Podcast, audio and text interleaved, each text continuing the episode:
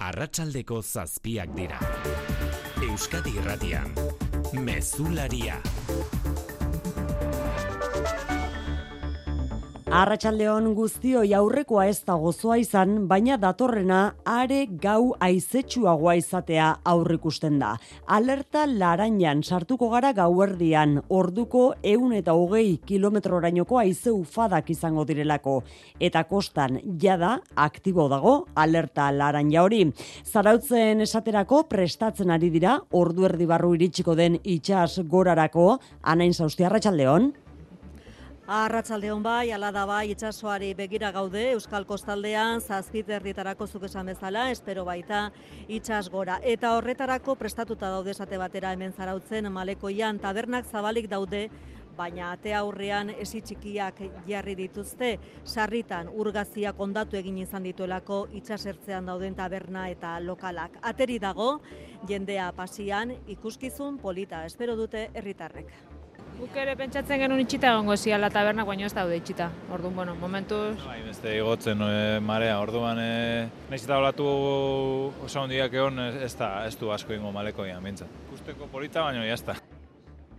Olaturik ez da iristen oraingoz pasio honetara gogoratu behar dugu segidan ez baina batzuetan abisu horian beste batzuetan alerta laranjan egongo garela larun bat arte Euskal Herrian eta batez ere kostaldean eta mendi inguruetan. Hori oraintzeko egoera beraz zarautzen datozen orduetarako iragarpena Euskalmetek. Laboral kutsak babestuta Euskadi Irratia prentsari begira. Naiara Barredo Arratsaldeon. Arratsaldeon bazken ba, orduetan naizeak ego mendebaldera egingo du eta denean indartuko da.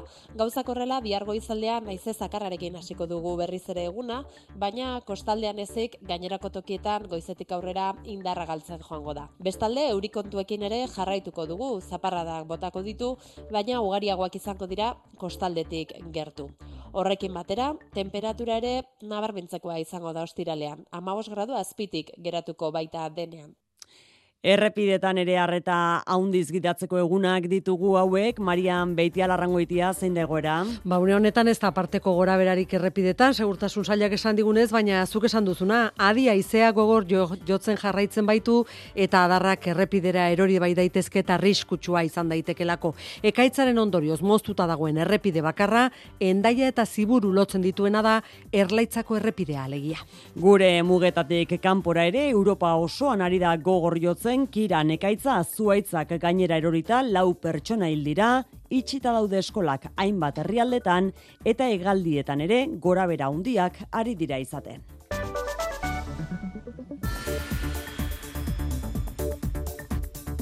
Bartzelonan bien bitartean vull expressar la satisfacció per trobar-nos avui més a prop de la investidura de Pedro Sánchez. Una amnistia sense excepcions. Una Pedro Sánchezen investidura gertuago dagoela adierazi du Salvador Illa sozialisten negoziatzaileak Eskerra Republikanarekin akordioa itxi ondoren. Amnistia jasotzen du akordio horrek Kataluniako prozesarekin lotura duten guztientzat baita aldiriko trenen eskumena ere. Bestalde, korapilatu eginda azken orduan gaurko espero zen Carlas Puigdemonten bai baiezkoa negoziaketak ez dira eten ala ere eta ordu gutxietako kontua izan daiteke akordioaren iragarpena.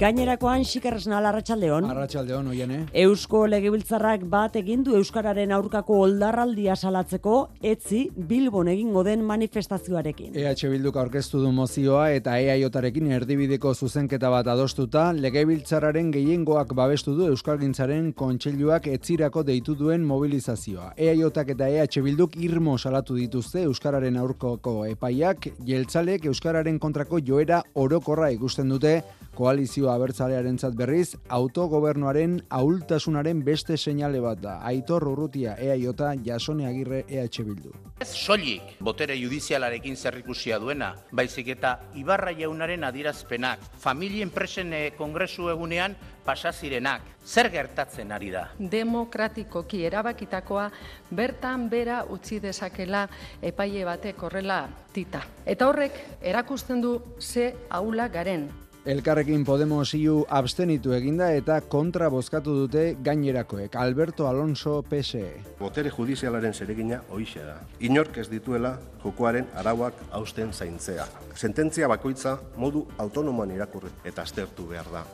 Eusko Jaurlaritzak beraldetik ez du ordezkaririk bidaliko etziko manifestaziora. Gazan Palestinako herriaren kontrako genozidio arriskua larria dela ohartarazi du nazio batuen erakundea. Onuko aditu talde batek azpimarratu du genozidioa eragozteko denbora agortzen ari dela eta Israel babesten ari diren herrialdei ohartarazi die eurek ere badutela gertatzen ari denaren ardura. Era berean nazio batuen erakundeko aditu taldeak gerra krimentzat jo du Israelgo armadak Jabaliako errefuxiatu gunearen kontra egindako erasoa azken datuen arabera eun eta laurogeita amabost hildako eragin dituena. Dagoeneko bederatzi mila palestinar baino gehiago hildira Israelgo armadak pasaden urriaren zazpiaz geroztik egindako erasoetan. Rafako pasabidetik bestalde, gaur beste bosteun pertsona inguru igarotzea espero da, hoietatik eun zauritutako palestinarrak eta gainerakoak atzerritarrak edo nazionalitate bikoitza dutenak. Kiroletan, Jon Altuna, Arratxaldeon. Arratxaldeon. Pilotan Altunak bi erabakiko du lauterdiko final aurrekoa jokatu edo ez? Bihar egingo du bai, azken proba amezketan, eta bihar hartuko du erabakia jokin altunak. Dena den gaur ibarren izan da, astelena pilotalekuan egin duten material aukeraketan.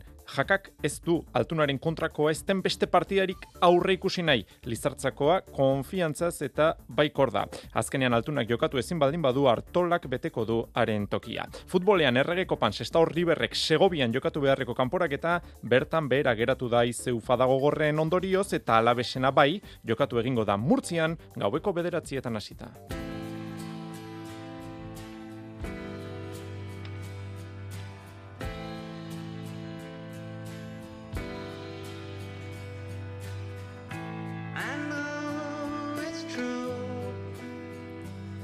Gaurko albiste nagusien artean The Beatles taldea ere badugu lehen aldi eman dute ezagutzera John Lennonek abesten duen Now and Then abesti hau adimen artifizialaren laguntzaz moldatutako bertsioan.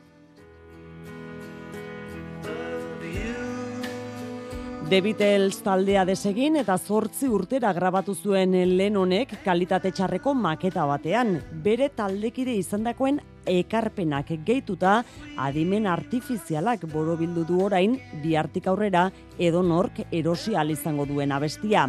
Single moduan izango da salgai The Beatlesek sinatzen duen Now and Them abestuei ederrau alboan Love Me Do kanta historikoarekin.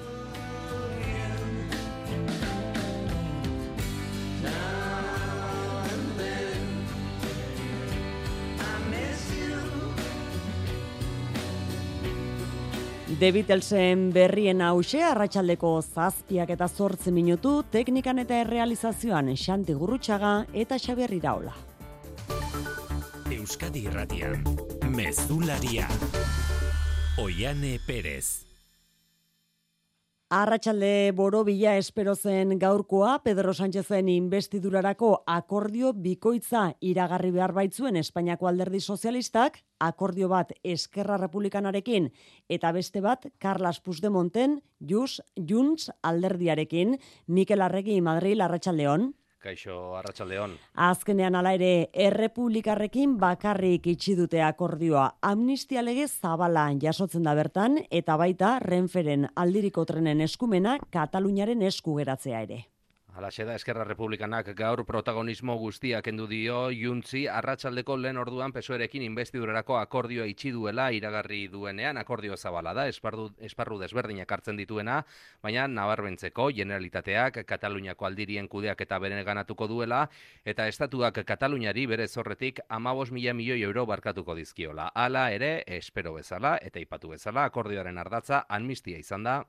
Una amnistia sense excepcions una amnistia... Eta hori Junkerasek arro aldarrikatu du gaur amnistia osoa izango dela 2008ko galdeketan eta urriaren bateko erreferendumean edo CDR-etan edo tsunami demokratikoan parte hartu zutenak aintzat hartuko dituen amnistia. Eskerran bezalaxe, pesuen ere oso pozik akordionekin, Barcelonatik Felix Bolaños ministroak esan du, akordionek investidura bakarrik ez lau urteko legealdia ere bermatuko duela. Un acuerdo para la investidura de Pedro Sánchez y también para garantizar garantizar la estabilidad de la legislatura de progreso que Eta Felix abrir. Bolañosek gaineratu du eskerrarekin lortu duten akordio honekin bizikidetzan eta normalizazio politikoan urrats garrantzitsu eman dutela. Carlas Puigdemontek berriz, Junts alderdiaren zuzendaritza elkartu du goizetik Bruselan adierazpenak egiteko atrila jarri dute eguerdian, erretiratu egin dute ondoren. Eta Mikel, azkenean akordioa ez da posible izan momentuz. Bai, begirada guztiak Bruselako hotel baten jarrita izan dira egun osoan zehar, Juntsek zuzendaritza bilera egin duan, eta Carles Puigdemonten agerraldia behin baino gehiagotan iragarri duten arren azkenean eguna albisterik gabe amaitu da, eta Juntsek gaur ez du pesoerekin inongo akordiorik itxiko. Arratxalder dira, Juntsek eguerdian hasi duen bilera amaitutzat jo du, naiz eta Felix Bolañosek zer esan duen, oraindik negoziatzen ari direla. Es una negociación que está en curso, la que estamos manteniendo en este momento con Junts. Y por tanto, Iturri sozialistek Junts eta Eskerraren arteko leian kokatu dute, gaur Puigdemonten alderdiak pesoerekin akordioa itxi ez izana horrela, amnistiaren inguruko ituna itxi gabe dagoenez, amnistia legea ez da gaur kongresuan erregistratu ikusteko, berau bihar bertan heltzen den ona kongresura eta honen ostean Francina Armengol kongresuko presidenteak investidurari data jartzen ote dio. Data horren zain eta Junsen jarrera behin argitutakoan, Eusko Alderdi Jeltzalearekiko akordioa istea faltako zaio oraindik ere pesoeri Pedro Sánchezen investidura hori ziurtatzeko. Sozialistekin lanean eta dokumentazioa trukatzen ari direla baiestatu du Euskadirratian, itxaso atutxa Bizkaiko Jeltzaleen buruak, baina akordioa gertu bezain urruti dagoela ere aderazi du. Ba, gertu bezain urrun. E, momentu honetan lanean ari gara, eta nire ustez gainea lanean apur bat berandu hasi gara orain entzuten diran e, investidurarako epeak horrek badira. E, eurek ikusi beharko dabe ze prisa daukien, lanean gagozan hau arindu daiten edo edo lasaitu eta luzeago jodagian, ez da?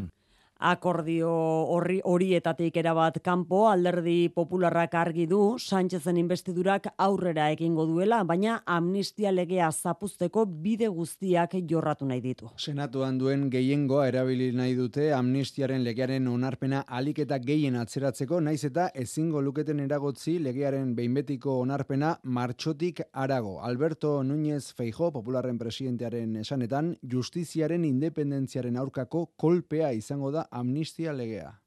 Una ley que convertirá en represor a nuestro Tribunal Supremo y será un golpe a los cimientos de la independencia del Poder Judicial.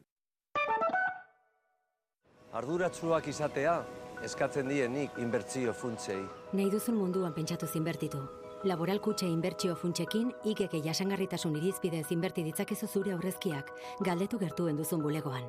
Laboral kutxa, bada beste modu bat. Informazio liburuxka eta inbertitzailearentzako funtsezko datuen agiria bulegoetan laboralkutxa.eusen eta CNMV-en. Baskopen Industri, hemen da Euskal Industria adimendunaren topaketa, azaruaren amairuan eta malauan beken, gorde zure tokia baskopenindustri.espri.eusen. Eusko Jaurlaritza, Euskadi, auzolana. Endaineta altzariak, berrogeita mar logelarekin eta lasi koltsoi ospetsuekin osatutako erakusketari esker, atxeden eta erlaxatze gaietan ez dute parekorik. Egun gogor baten ondoren ez baitago atxeden aldi suspergarri bat baino ez erroberik. Endaineta altzariak, logelen etxea itziarren, larun batetan irekita goizez eta arratsaldez, eta interneten mueblesendaneta.com. Eusko Legebiltzarrak bat egin du euskararen aurkako oldarraldi judiziala salatzeko Euskalgintzaren kontseiluak larun baterako deitu duen manifestazioarekin. EH Bilduk eta Eusko Alderdi Jeltzaleak adostu eta babestu dute testua.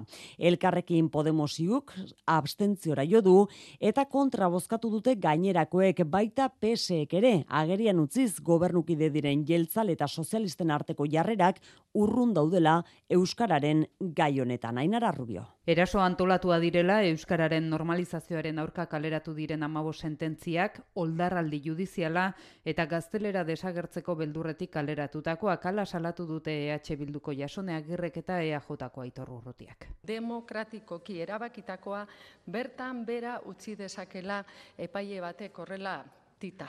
Geure ezurdura bera apurtuta dago, apurtu egin dute sententziaka. Zer gertatzen ari da? Eta ez soilik botere judizialarekin zerrikusia duena, Ibarra jaunaren adierazpenak, familia enpresen eh, kongresu egunean pasa zirenak. Norbaitek zerbait hautxean nahi aldu beldur batzugatik? EH Bilduren ekimenez bi taldeek adostu eta babestu dute epai horiek irmoki salatzea eta legebiltzarrak kontseiluak deitutako manifestazioarekin bat egitea.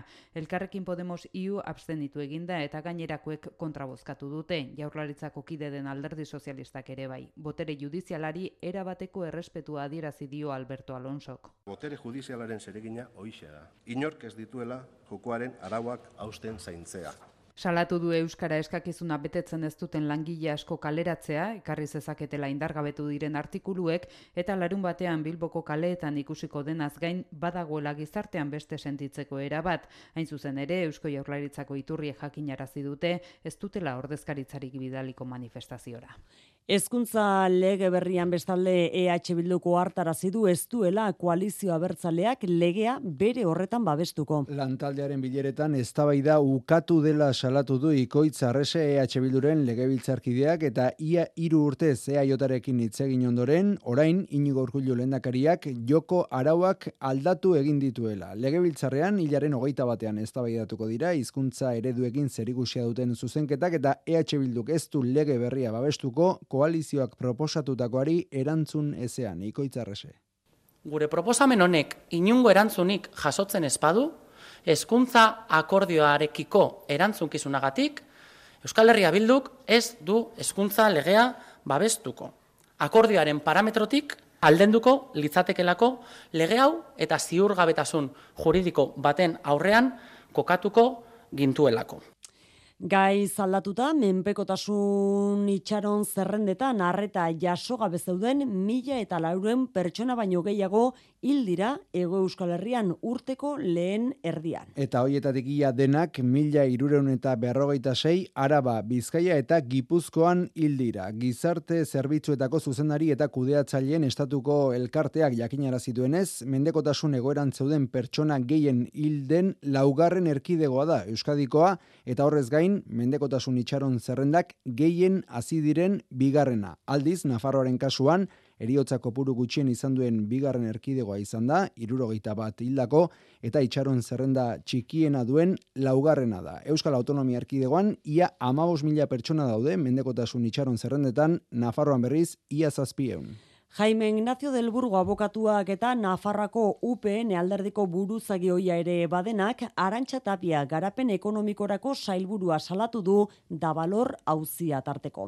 Nafarrako gobernuak dabalor salud enpresari emandako diru laguntza ezin zuela berreskuratu eta manu aierdi kontxeilariak kargu utzi behar izan zuen Nafarroan. Del Burgoren arabera orain, tapia sailburuak aierdirekin hitz egin zuen foru erkidegoan bere homologoa zenean, dabalorri finantzak eta eman zietzaion Luiseron. Jaime Ignacio Elburgok gaur El Diario de Navarra egunkarian jakitera eman duenez Nafarroko fiskaltzan aurkeztu du salaketa. Arantxa Tapiari leporatzen dio balizko harremana izatea lotzeko Eusko Jaurlaritza eta Eusko Alderdi Zalea batetik eta da balor salud enpresa bestetik.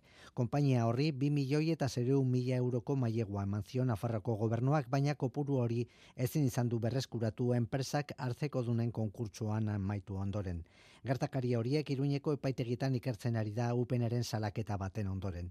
Ba, orain alderdi horretako buruzagi izandako Delburgo abokatuak salatutakoaren arabera Dabal horren hartzeko dunen artean Eusko Jaurlaritzarekin lotura duten hainbat erakunde zeuden eta gaineratu du Tapia Jaurlaritzako ekonomiaren garapen eta lehiakortasuneko sailburuak Dabaldiren egoera ekonomiko zaila ezagutu garren une hartan Nafarroan zuen homologoarekin Manu Aierdirekin hitz egin zuela foru gobernuak enpresari finantzak eta eman ziezaion. Hainbat edabideren arabera Euskadiko fiskaltzak ere ikerketa abiatu du dabalora uzia dalata, arantza tapia zailburuaren aurkako salaketa izan ostean, baina ekonomiaren garapen eta lehiakortasuneko saietik azaldu digutenez, orain arte fiskaltza ezertarako ere ez da arantza harremanetan jarri. Enpresei lotuta oso bestelakoa, Jose Mari saria zeintzuk jasoko duten aurten jaurlaritzak jakinera duela. Bi emakumezko eta hiru gizonezko dira urtengo sarituak Bizkaitik Ana Beobide, Grafenea enpresako sortzailea eta kontseilaria, Gipuzkoatik Biele taldeko sortzaileak diren Julian Lazkano eta Tomas Letamendia Azpeitiarrak. Arabatik Juan Luis Cañas, Arabako Herrioxako ardoen erreferente den Luis Cañas upateigikoa eta Korta Bidetik fundazioak proposatuta Virginia Oregi pentsio osagarrietan aitzindari den geroako sortzailea. Epaimaiak nabarmendu du, saritu ekaien lanbidean eta enpresa balioen garapenean izandako implikazioa, hilonen hogeita batean Miramonko Parke Teknologikoan egingo den ekitaldian, jasoko dituzte eta kildako Josemari Kortaren izena daramaten sariak. Bertan izango da, inugorku dakaria. Ekialde hurbilean Gaza hiri kanpoaldetik erdigunerako bidea hartu du Israelgo armadak beste pausu bada hogeita zazpigarren eguna bete duen gerra honetan. Hildako palestinarrak bederatzen milatik gora dira dagoeneko eta Rafako pasabideari dagokionez irekita izan da gaur bigarren egunez jarraian. Atzerritarrak naziotasun bikoitza duten palestinarrak eta larri zaurituta dauden zibilak ebakuatu dituzte. Jerusalemen du informazioa Mikel Aiestaranek eite beren bidali bereziak arratsaldeon Mikel. Arratxaldeon, Gazako hildakoak bederatzi mila baino gehiago dira, osasun ministeroaren datuen arabera eta borroka Gaza iriko kaleetara iritsi da. Militarrak eta milizianoak aurrez aurre ari dira borrokan. Etapa ezberdin bat, hasi dela esan du Hertzi Halebi, armadako arduradunak. Bere hitzetan, tropak iregune konplexu eta trinko batean ari dira eta horrek ausardia eta profesionaltasuna eskatzen du borrokan. Jalebik zehaztu duenez, gazako iparraldearen bihotzean daude eta gaza iria inguratuta daukate. Lehen erasoaldiak ere egin dituzte bertan. Borroka areagotu da eta bitartean Rafajeko pasabidea irekita dago atzerritarrentzat, nazionalitate bikoitza duten palestinarrentzat eta zauritu larrientzat. Israel Anthony Blinkenen beste bisita baterako prestatzen ari da. Amerikako estatu batuetako estatu idazkariak geldialdi humanitarioak proposatuko ditu ura, janaria eta botikak sartu eta banatzeko gazan. Gazako gerrak egoera deserosoagoan utzi ditu Israelekin harremanak dituzten herrialde arabiarrak bada Jordaniaren ondoren bareinek ere bere enbaixadorea erretiratu du Israeldik. Lander Izagirre. Keinu diplomatiko horrez gain, Israelekin dituen harreman ekonomikoak etetea erabaki du barengo parlamentuak eta saio horretan bandera palestinarrak erakutsi dituzte ordezkari batzuek.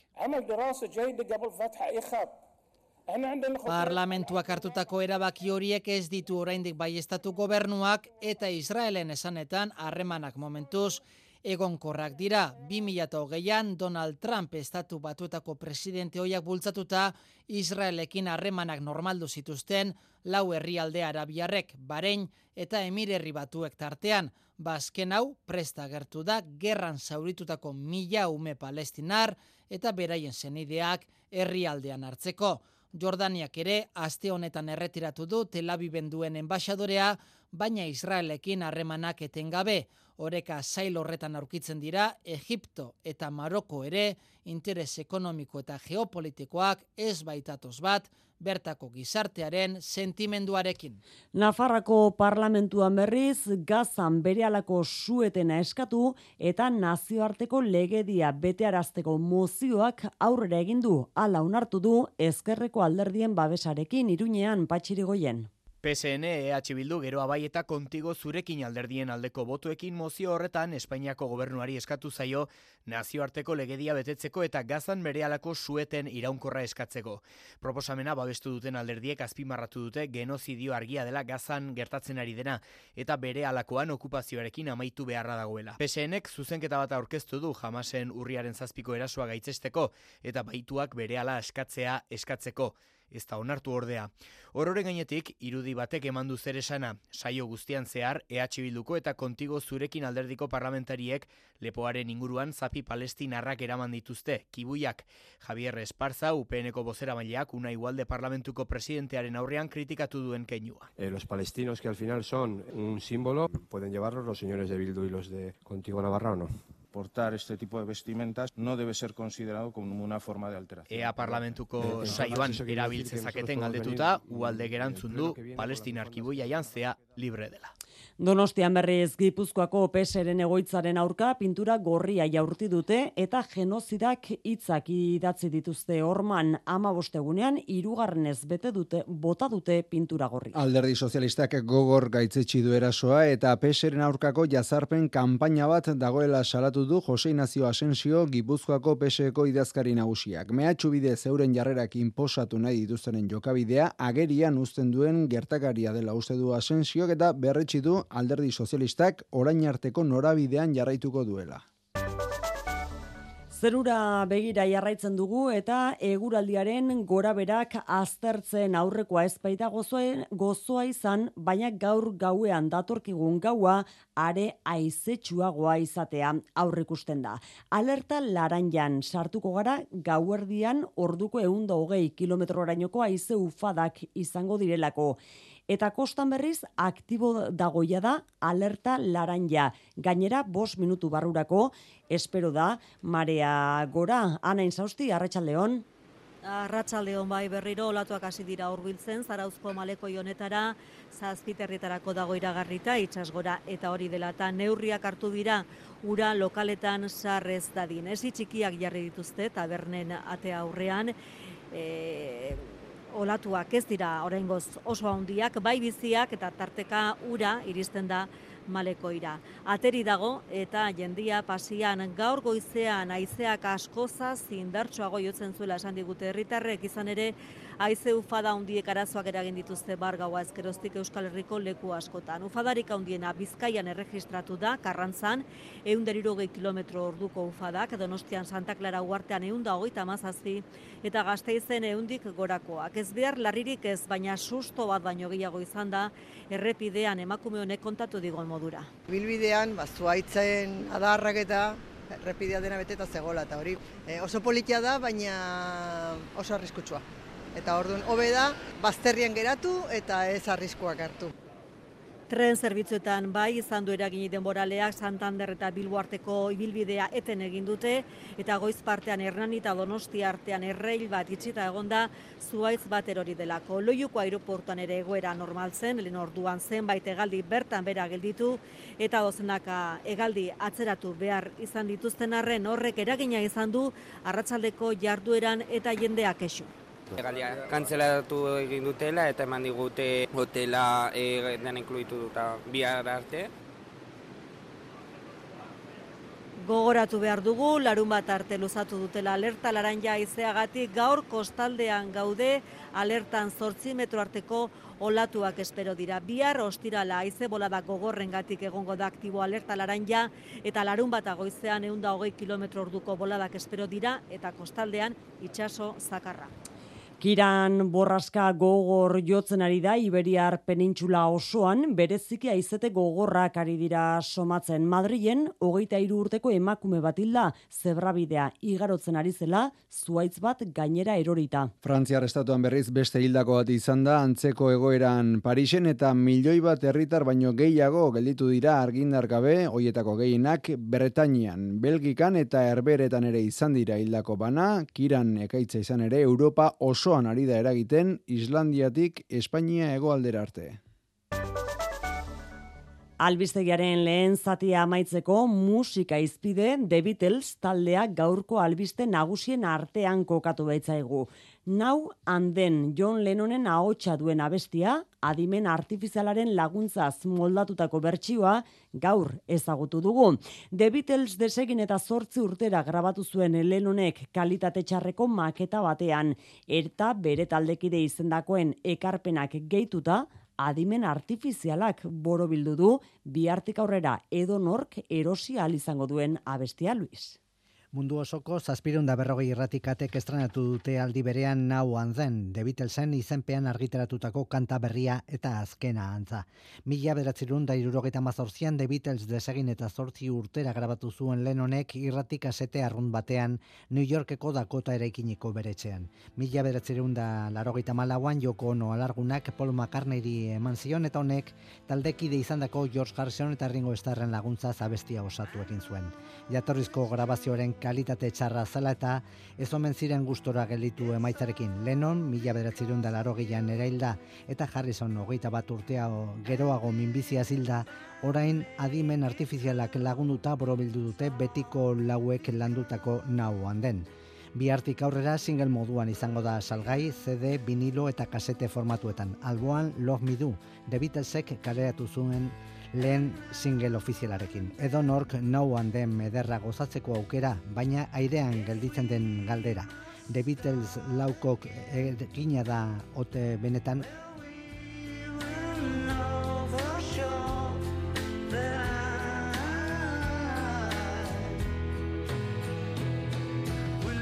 Galdera hori airean dugula iritsiko gara arratsaldeko zazpiterdietara David Elsaen soinuak entzuz.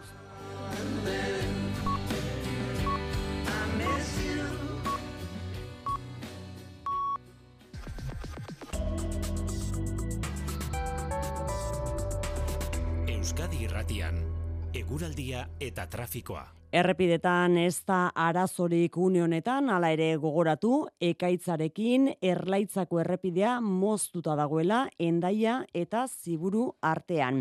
Esan bezala abisu horiak eta alerta larainak izango ditugu, datozen orduetan, aizeagatik bereziki eguraldiaren iragarpena Euskalmeten nahiara barredok. Bazken ba, orduetan aizeak ego mendebaldera egingo du eta denean indartuko da. Gauzak horrela, bihargo izaldean aize zakarrarekin hasiko dugu berriz ere eguna, baina kostaldean ezik gainerako tokietan goizetik aurrera indarra galtzen joango da. Bestalde, eurikontuekin ere jarraituko dugu, zaparradak botako ditu, baina ugariagoak izango dira kostaldetik gertu. Horrekin batera, temperatura ere nabarbintzekoa izango da ostiralean. Amabos gradu azpitik geratuko baita denean. Mesularia, gertukoak. Bilbon bosteun da berrogeita zazpi lanpostu berri sortuko dituzte Eusko Jaurlaritzak eta Udalak ikasturte honetan martxan jarriko dituzten enplegu planek.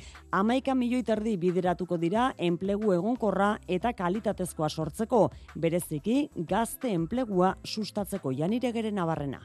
Gazteen langabeziari aurre egitea da urtengo erronka nagusienetakoa, horregatik berrikuntza gisa lehen lan esperientzia izeneko plan pilotua jarriko da martxan. Unibertsitate edo lanbide esiketako ikasketak dituzten hogeita marrurteti berako hogeita amazazpi gazteri zuzendurikoa da, beti ere ikasketak bukatu dituztenetik hiru urte igarota langabezian jarraitzen badute. Gazteekin batera lan aurkitzeko zailtasun handienak dituzten pertsonei eta batipat emakumei zuzenduriko programetan jarriko da indarra entzun Idoia Mendia enplegu zailburua eta Juan Maria Burto Bilboko alkatea aurren ezurren. Tokiko enplegu planak oinarrizko kanpamentua dira.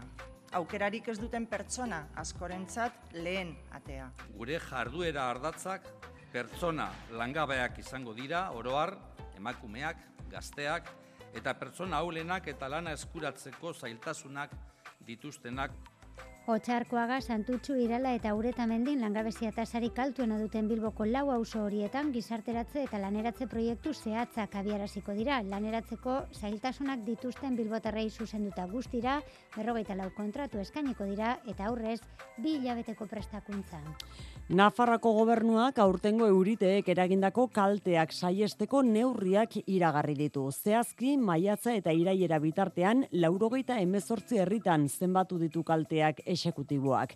Horiei aurregiteko, hainbat zergen ordainketetan salbuespenak onartu ditu Aitor Perez. Maiatzaren amalautik irailaren hasiera arte, mezortzi bapateko eurite izan direla dirazidu Nafarroako gobernuak. Larriena irailaren bat eta bi artean izan zendana. Adibiderik garbiena izan da eta horrelako egoeretan kaltetutako pertsona fisiko zin juridikoentzako zerga salbu espenak jarri ditu maigainean Amparo López bozera maileak. Pueden acogerse a las exenciones tributarias previstas por el Ejecutivo Foral ante estas situaciones. Zehazki kalteak jasen dituztenek lurralde kontribuzioa ordaintzetik salbu izango dira dira batetik, bestetik eraikuntza, instalazio eta obren gaineko zergan ere salbuespenak izango dira, beti ere euriteek eragin duten kalteak konpontzeko lanak badira. Eta azkenik esikutiboak ere iragarri du, jarduera ekonomikoen gaineko zerga ordaintzen duten eta euriteen kalteak jasan dituzten pertsonek, aurten ez dutela ordaindu beharko. Foru agindu batean islatuko du onartutako guztiak gobernuak eta behin Nafarroako aldizkari ofizialean argitaratuta,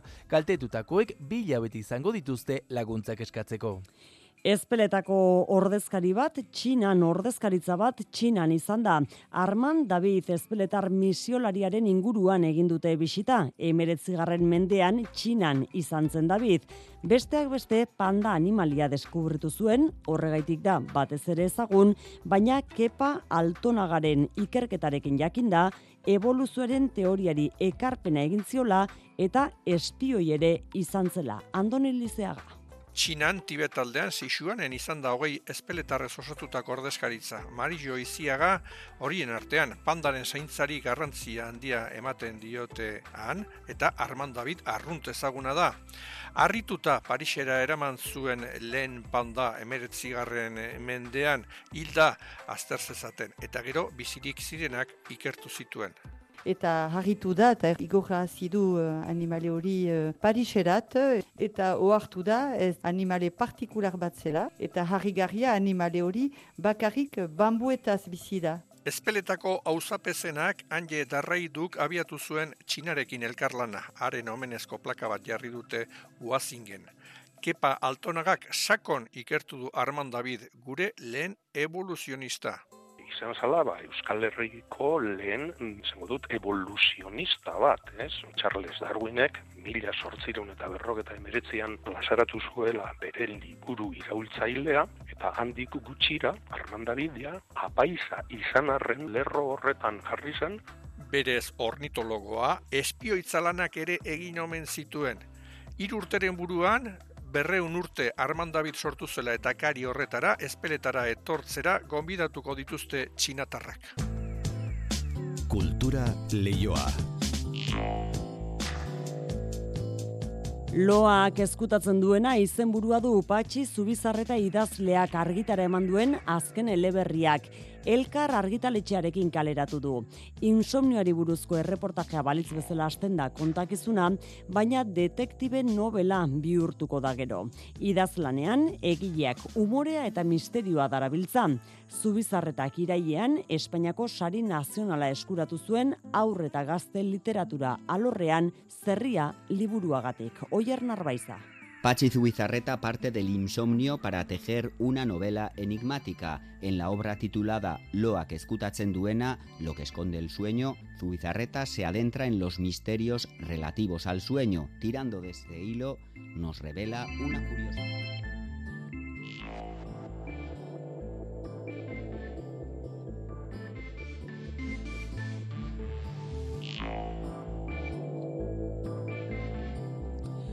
Bilboko Joker liburu dendak kultur liburu dendaren saria jaso du zegal, liburu denden elkarte eta gremioen konfederazioak ematen du saria eta urtengoa bosgarren edizioa da. Joker komiki gintzan espezializatutako liburu denda da eta datorn urtean hogeita mar urte beteko ditu. Hortaz sari potolo hau urte urrenaren atariko ezin hobea da. Sari banak eta ekitaldia Bilbon bertan egingo da hilaren hogeita marrean. Juan Ramon Martiarena. Joker liburu dendari sari emateko arrazoien artean, kultur liburu denda sariaren epaimaiak azpimarratu du, hogeita mar urtez komikian espezializatutako liburu dendaren lana eta irakurle komunitate zabala sortu eta edatu izana. Jokerreko arduradunak noski oso pozik sariarekin eta bereziki zoriontsu lehenaldia delako kultur liburu denda saria komikian espezializatutako liburu denda bati ematen diotela. Judith García liburu dendaren saltzailetako bat dugu. Oso pozik gaude, gainera hau da lehenaldia komiki denda batek sari hau irabazten duela eta gutxi barru hogeita mar urte beteko ditu dendak, beraz, bueno, oso pozik gaudela. Sariaren epaimaiak nabarmendutako beste meritua hause, Joker etengabea ari dela bere liburua eta jarduna berritzen eta ondorioz ezinbesteko erreferentzia dela ez bakarrik ilustratzaile eta komikikintzan dabiltzanentzako, baizik eta adin guztietako publikoarentzako ere. Liburu dendaren bi atal goraipatzen ditu epaimaiak batetik eguneroko jarduna eta bestetik komikiarekin erlazionatutako kultur jarduera bultzatzea. Zeregin horren azken emaitza pasaden maiatzean martxan jarri zuen Joker espazioa dugu. Hogeita bost urte betetzen ditu horten Zegalen kultur liburu dendaren sariak eta diogun moduan lehen aldia da komikian espezializatutako liburu denda bati ematen diotena. Aurtengo saribanaketa azaroaren hogeita marrean egingo da Bilbon bertan eta Jokerrek hogeita mar urte beteko ditu datorren urtean. Zortziako egutxi, Jon Altuna hemen dugu, arratsalde hon, Jon. Arratxalde jane. Pilota kontuak gaurkoan, altunaren erabakiaren zain bai gaude, bihar erabakiko du, lauterdiko final aurrekoa jokatu edo ez. Bihar, amezketan egingo duen probaren ondoren, jakingo dugu, jokin altuna jakaren kontra jokatzeko moduan izango ote den.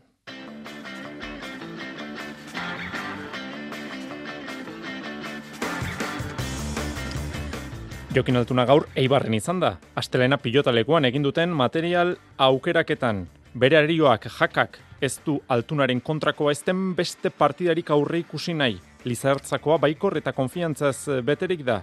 Azkenean altunak jokatu ezin baldin badu, hartolak beteko duaren tokia.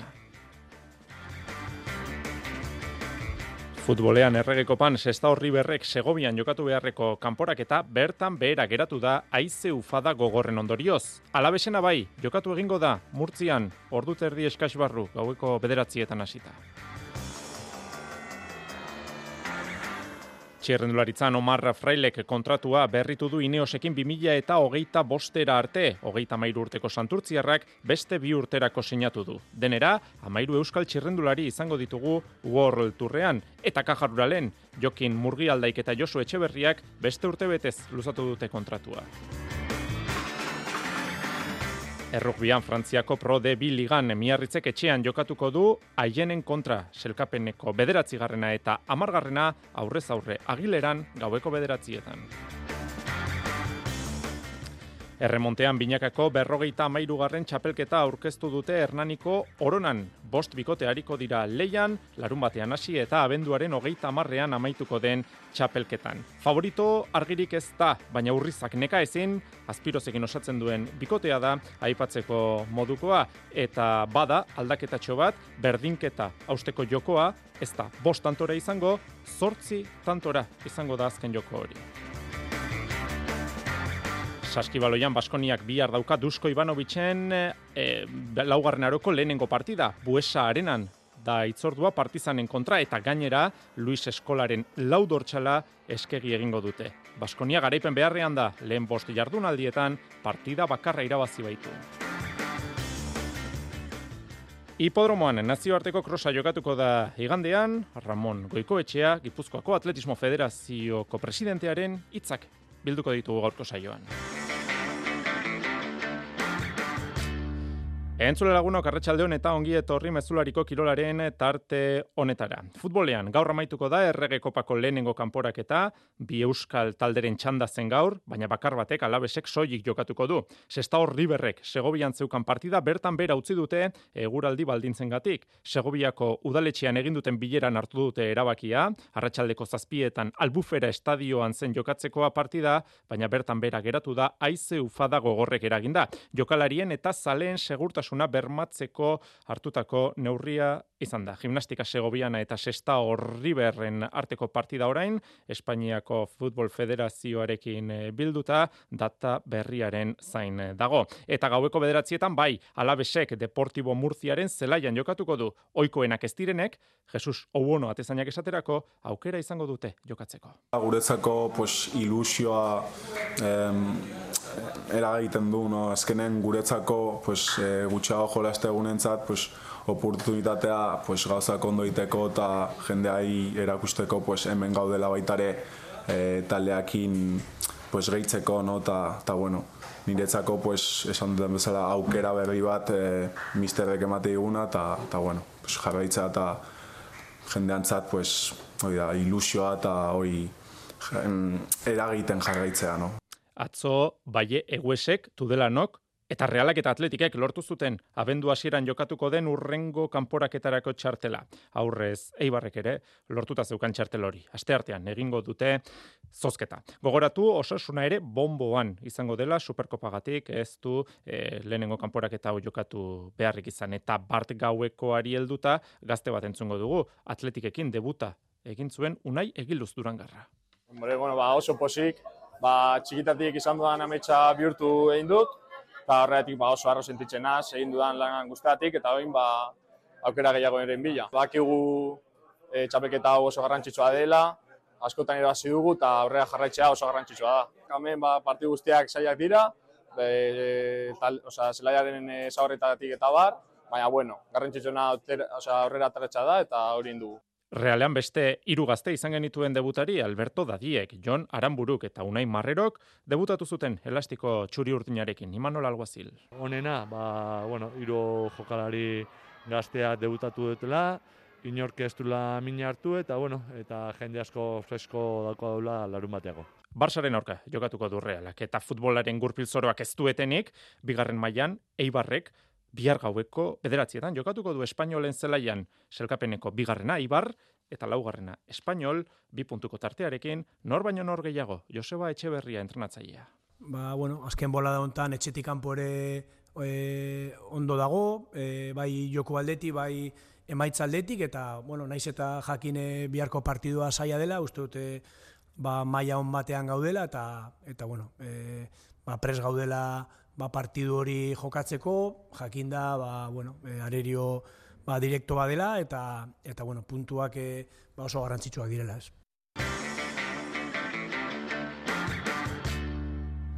Pilotan gaur egin dute Eibarren lauterdiko txapelketako bigarren final aurrekorako material aukeraketa. Ikuskizun oraindik altunak igandean jokatuko ote duen jakaren kontra bihar erabakiko du esan bezala, amezketan egingo duen saioan. Arritxu iribar, izan da, gaur, astelenako pilota aukeraketan. Igandeko final aurreko partidarako, aukeratu dute materiala jakak eta altunak, baina bihar arte ez dugu jakingo jokin altunak igandean jokatuko duen ala ez. Beraz, gaurko aukeraketan, hause esan digu. Ba, gutxi ez, bueno, aste hau, eh, beso eta mugitzen da gehiago gehiago nabil, ariketak eta egiten hasi naiz, eta hoxe dauket esatea, apiar arte ezkerrak iganden hasi nintzen pixkat ikutzen, da, da ezin izan un entrenamentu utzi barra izan un zoitun, eta bueno, lehenko astea izan oso txarra izan zen, e, ezin un ezerrin, eskubikin hasi nintzen osteunen entrenatzen jokinekin da eskubikin, emateako nemin emate ziten, da orduan ba, hola ez, eta sendita ba, aldan guztie egunek luzatzeko, ostia arte, bihar arte besoi aldan deskanso gehien emateko, eta biharko izan amezketan probatzeko asmoet eta antxe erabakikot. Eri jakak berriz, aukeraketan altuna ikusita, zalantza gutxi zuen. Ba, ni bai, esango nuko ez. Hoi, hoi nahi dut gaina eta eta hoi, hoi pentsatu eta, eta sentitzet gaina ez. E, bueno, azte honetan ez dut galdetu zen muzu aurreko azten data bai. Baina, bueno, iruitze zait, aukerak eta etorrita, bakit, bihar hartuko ulaia azkeneko erabaki hoi. Baina, bueno, e, beha ez dut oso gaizki ikusten, iruditzen zait behar oso gaizki ongo balitz, ba, bueno, eluke laukerak eta uingo, eta bueno, ni mentalizauta nau partidu jokinen kontra izango la. Final aurreko eta finala jokatu nahi dituelako joan dela material aukerak eta ara itortu digu jokin altunak. Bueno, baikor, nahi dut, semifinala jokatu, azken finean urten txapelketa bat egotea lauterdikoa, e, naiz gaztek izan hemen urte gaurrea jutei eta, eta beti nahi izatezu aukera daukezunen iritsi, baina bueno, kostienten ez baita ere beti ez dala kirola hola da, eta, eta bueno, azken aldin pixka fortatzen nemilen, eta, eta bueno, azkenen pixka patzen inez igualez, eta, eta bueno, pasatzien gauzeie, mendik gaur ere gehiotan pasako zaizkit, eta, eta bueno, etortzeienen aldezen guzti jarri zure partetik, aldeten dena jartzen nire naiz, rekuperatzeko, mehikukin fisiokin, eta, eta bueno, beak esan dako ikien naiz ez, hortik aurrera, ba, bihar kusiko zemuz nahan material aukerak eta azkarra izan da, ez da inolako arazorik izan. Eri jaka. Material ona egia esan ez, iruditzen zait, ba, bueno, bioken nahiko pelotantzeko kibiltzet jeula e, jokatzeko, bere bat akaso pixkat baju beste bat berriz bizi baina orokorren materiala nahiko antzekoa eta ona. Ba, bihar arte, itxaron beharko dugu jakiteko altunak jokatuko duen ala ez. Altunak ez balu jokatuko, Iñaki Artola jokatuko luke, eta horren ondorioz, gaurko material aukeraketak ez luke balioko igandean, partidu aurretik berriz ere pilotak aukeratu beharko lituzkete. Promozio mailan bihar jokatuko da bigarren final aurrekoa Bilabonan. Alberdi eta Zubizarreta aurrez aurre finalean zein dago Julen Egiguren eta erremontean berrogeita garren binakako txapelketa aurkeztu dute oronan gaur arratsaldean bikoteak bost honako hauek urriza azpiroz, aldabe barren etxea, ansa martirena, eskurra larrainaga eta segurola joanenea. Ligaska jokatuko dute denek denen kontra, lehenengo bikotea zuzenean abenduaren hogeita marreko finalerako selkatuko da, bigarren eta hirugarren selkatuek final aurrekoa jokatu beharko dute. Larun batean etzi, hasiko da txapelketa, eta iazko irabazletako bat entzungo dugu jarraian, bainat segurola, iaz larrainagarekin jantzi zuen txapela, aurten joanenearekin hariko da segurola txapelketan nik uste eh, hasiten naizela eta aurtengo txapelketan nik uste maila una emango dula eta zatik ez berriz txapelketan Eta txapelketako berrikuntza nagusia, berdinketa austeko hauzken jokoa, bostantora beharrean, zortzira izango dela. Imanol, ansa buruzburuko txapeldunaren iritzia. Ba, aukeran bostea baino nahi zortzia, ez? Azkenian erremontia oso kiro lazkarra eta ba, bosteak kara aukruz izatezan, e, bueno, zortzia beste margen badago eta nik aukera ma nahi bostea baino.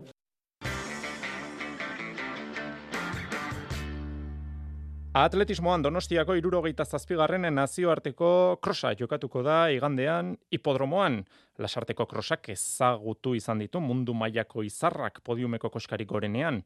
Emil Zatopek Mamo Wolde edota Jaile Gebresali, isi, iru aipatze aldera. Eta horren etorkizuneko atleten bilgune izan asmodu. Ramon Goikoetxeak Gipuzkoako Atletismo Federazioko presidentearekin hitz egin du Jose Maria Paolazak. Mugitu ezean goroldio ezarri egiten denez, egutegiak emandako leku berrian ordabil Donostiako nazioarteko krosa. Igandean irurogeita zazpigarren ekitaldia.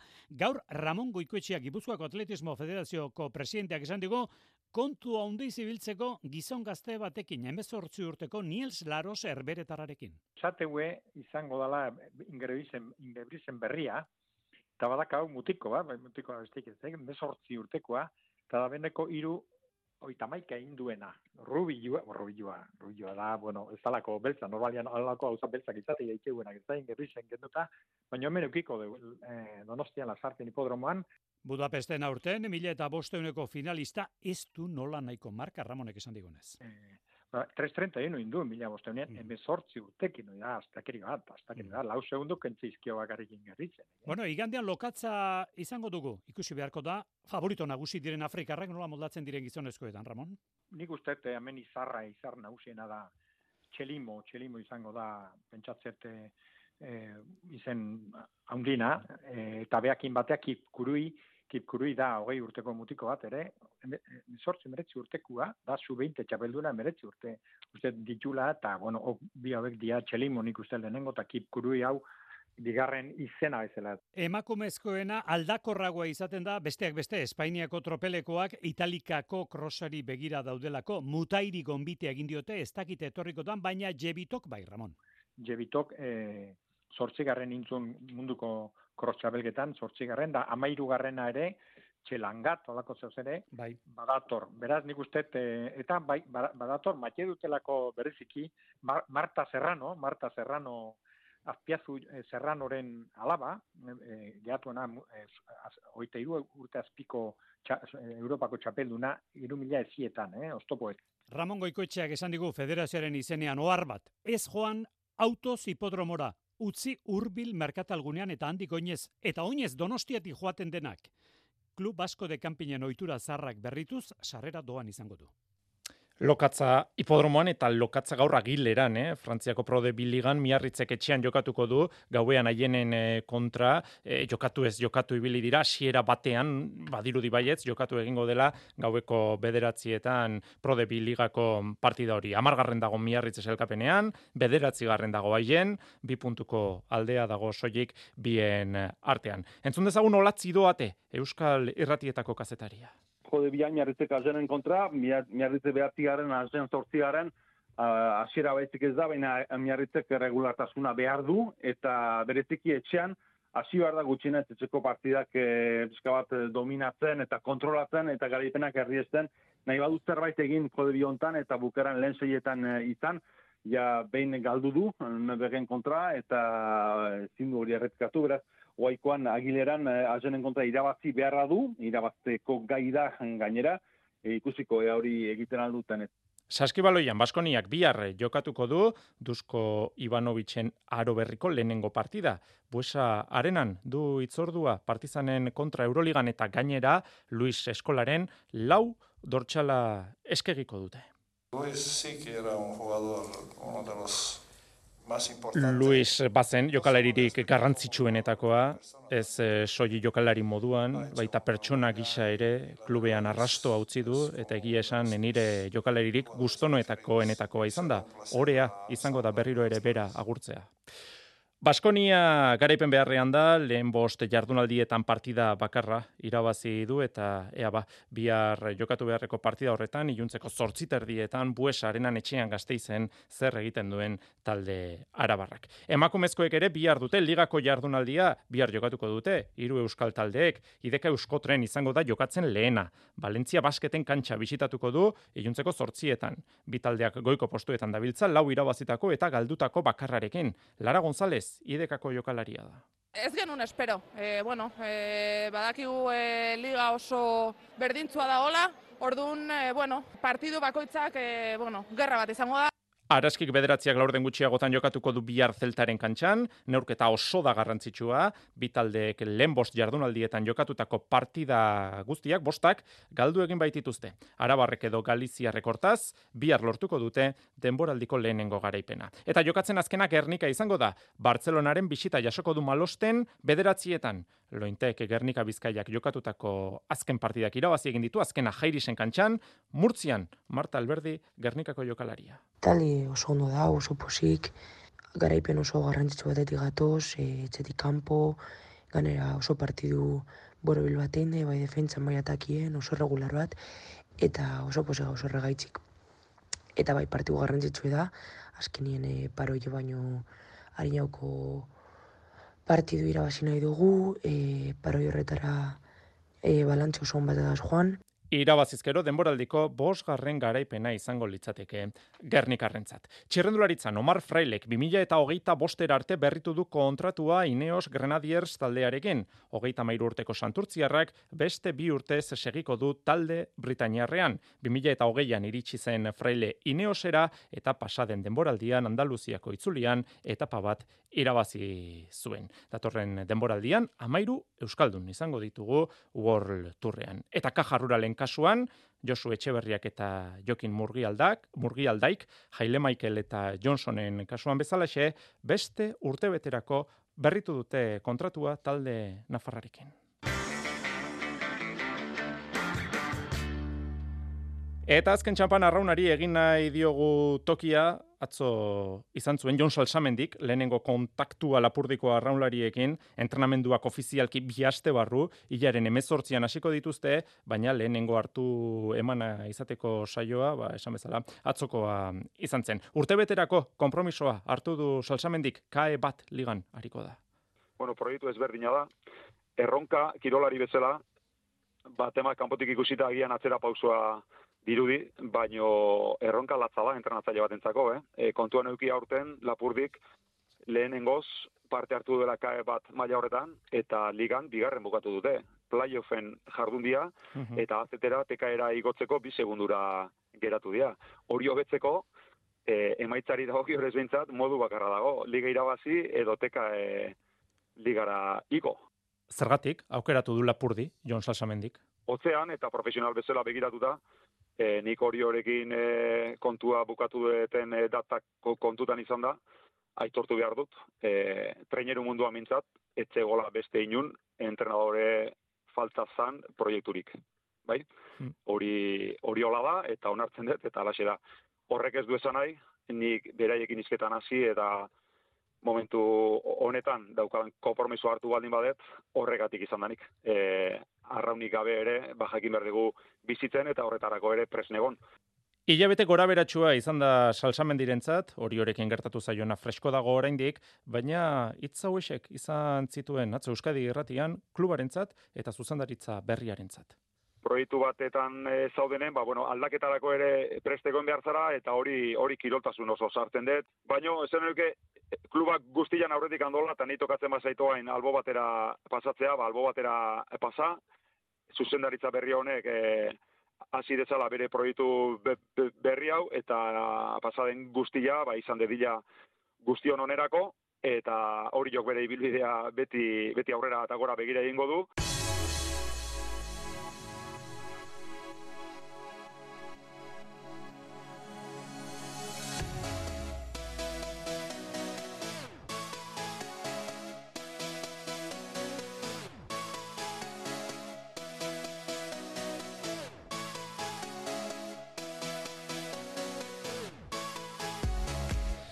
Badminton. Badmintonean Clara Zurmendik final zortzirenetan esan dio agur gaur Sarbrukengo Openari Alemanian, biset eta huts galdu du Sung Taiwandarraren kontra. Ziklokrosean Matthew Van Der Poelek eman du bere ziklokros egutegiaren berri, denera amairu probatan hartuko du parte, abenduaren hogeita bian hasiko du denboraldia molen eta otsailaren lauan amaituko du taborren Txekiar Errepublikan jokatuko den munduko txapelketan. Eta alabesen hasierako amaikakoa ere badaukagu, bueno, jokatuko du ATP-an, e, karrikaburuk esaterako aurrean aukera izango du, bueno, ezoikoenek jokatzeko aukera izango dute, naiz eta ba, Blanco bezalako jokalariak titular aritzen direnak ere hasierako amaikakoan e, dauzkagun. Gaueko bederatzietan jokatuko da neurketa hori, eta gogoratu, da horri berrena, izeagatik, segobian aizetea daukate, ez da jokatuko, data berriaren zaingeratuko dira. Gure besterik ez, gero arte. Iluntzeko zortziak dira. Euskadi Irratiko Informazio Zerbitzuak. Albisteak. Arratxaldeon berriz ere guztioi akordio bikoitza espero zen Arratxaldeonetan Pedro Sánchezen investidura atondu eta azkartzeko. Junsekin ez da posible izan momentuz akordioa sinatu dutenak PSOE eta Eskerra Republikana izan dira. Akordi hori sinatu bezalaxe? Vull expressar la satisfacció per trobar-nos avui més a prop de la investidura de Pedro Sánchez. Pedro Sánchezen investidura gertuago dagoela adierazi du Salvador Illas sozialisten negoziatzaileaz. Edukiaz berriz Uriol Junkerasek azalpenak.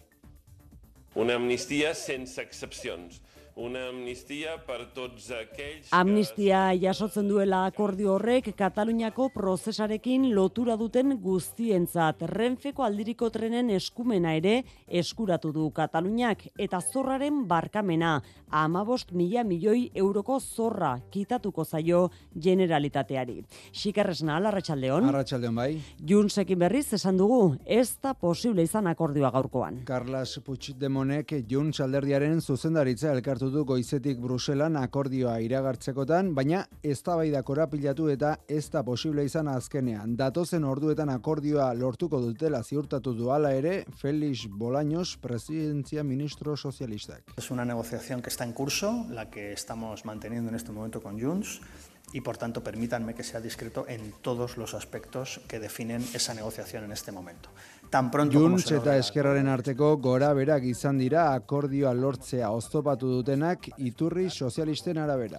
Eusko legebiltzarrak bat egin du euskararen aurkako oldarraldia salatzeko etzi Bilbon egingo den manifestazioarekin. EH Bilduk aurkeztu du mozioa eta EAJarekin erdibideko zuzenketa bat adostuta legebiltzararen gehiengoak babestu du euskalgintzaren kontseiluak etzirako deitu duen mobilizazioa. EAJak eta EH Bilduk irmo salatu dituzte euskararen aurkako epa epaiak jeltzalek euskararen kontrako joera orokorra ikusten dute koalizio abertzalarientzat berriz autogobernuaren ahultasunaren beste seinale bat da. Aitor Urrutia EAJ Jasone Agirre EH Bildu. Ez soilik botere judizialarekin zerrikusia duena, baizik eta Ibarra jaunaren adirazpenak, familien presen kongresu egunean pasazirenak, zer gertatzen ari da? Demokratikoki erabakitakoa bertan bera utzi dezakela epaile batek horrela tita. Eta horrek erakusten du ze aula garen. Elkarrekin Podemos iu abstenitu eginda eta kontra bozkatu dute gainerakoek. Alberto Alonso PSE. Botere judizialaren zeregina hoixe da. Inork ez dituela jokoaren arauak hausten zaintzea. Sententzia bakoitza modu autonomoan irakurri eta aztertu behar da. Eusko Jaurlaritzak beraldetik ez du ordezkaririk bidaliko etziko manifestaziora. Gazan Palestinako herriaren kontrako genozidio arriskua larria dela ohartarazi du nazio batuen erakundea. Onuko aditu talde batek azpimarratu du genozidioa eragozteko denbora agortzen ari dela eta Israel babesten ari diren herrialdei ohartarazi die eurek ere badutela gertatzen ari denaren ardura. Era berean nazio batuen erakundeko aditu taldeak gerra krimentzat jodu Israelgo armadak Jabaliako errefuxiatu gune gunearen kontra egindako erasoa. Azken datuen arabera, eun eta laurogeita amabostildako eragin dituena. Dagoeneko bederatzi mila palestinar, baino gehiago hil dira, Israelgo armadak pasaden urriaren zazpiaz geroztik egindako erasoetan, Rafako pasabidetik bestalde, gaur beste bosteun pertsona inguru igarotzea espero da, hoietatik eun zauritutako palestinarrak eta gainerakoak atzerritarrak edo nazionalitate bikoitza dutenak. Eta eguraldiari begira, kiran ekaitza gainean dugun honetan, itxas gora ari da izaten kostaldean ordu honetan, momentuz arazo gutxirekin. Guk ere pentsatzen genuen itxita egongo ziala tabernak, baino ez daude itxita. Orduan, bueno, momentuz... Bai, beste igotzen e, marea, orduan, e, nahiz eta olatu oso hondiak egon, ez, da, ez du asko ingo maleko ian, bintzat ikusteko polita, baina jazta. Alerta laranja indarrean dago itxaso zakarragatik eta gauerdian sartuko da berriz aizeagatik. Orduko eun eta hogei kilometrorainoko aize ufadak iragarri dituzte. Era batera edo bestera, ekaitza larun batera arte luzatuko da. Eguraldiaren iragarpen euskalmeten nahiara barredok. Bazken orduetan aizeak ego mendebaldera egingo du eta denean indartuko da. Gauzak horrela bihargo izaldean aize zakarrarekin hasiko dugu berriz ere eguna, baina kostaldean ezik gainerako tokietan goizetik aurrera indarra galtzen joango da. Bestalde, eurikontuekin ere jarraituko dugu, zaparradak botako ditu, baina ugariagoak izango dira kostaldetik gertu. Horrekin batera, temperatura ere nabarmentzekoa izango da ostiralean. Amabos gradu azpitik geratuko baita denean. Errepidetan arazorik ez, ala ere ekaitzagatik gogoratu, itxita dagoela endaia eta ziguru arteko errepidea, erlaitzako errepidea. Besterik ez guraldetik arratsaldeko zortziak eta bost minutu, bi harritzuliko da berriz ere mezularia. Bihar arte ondo izan.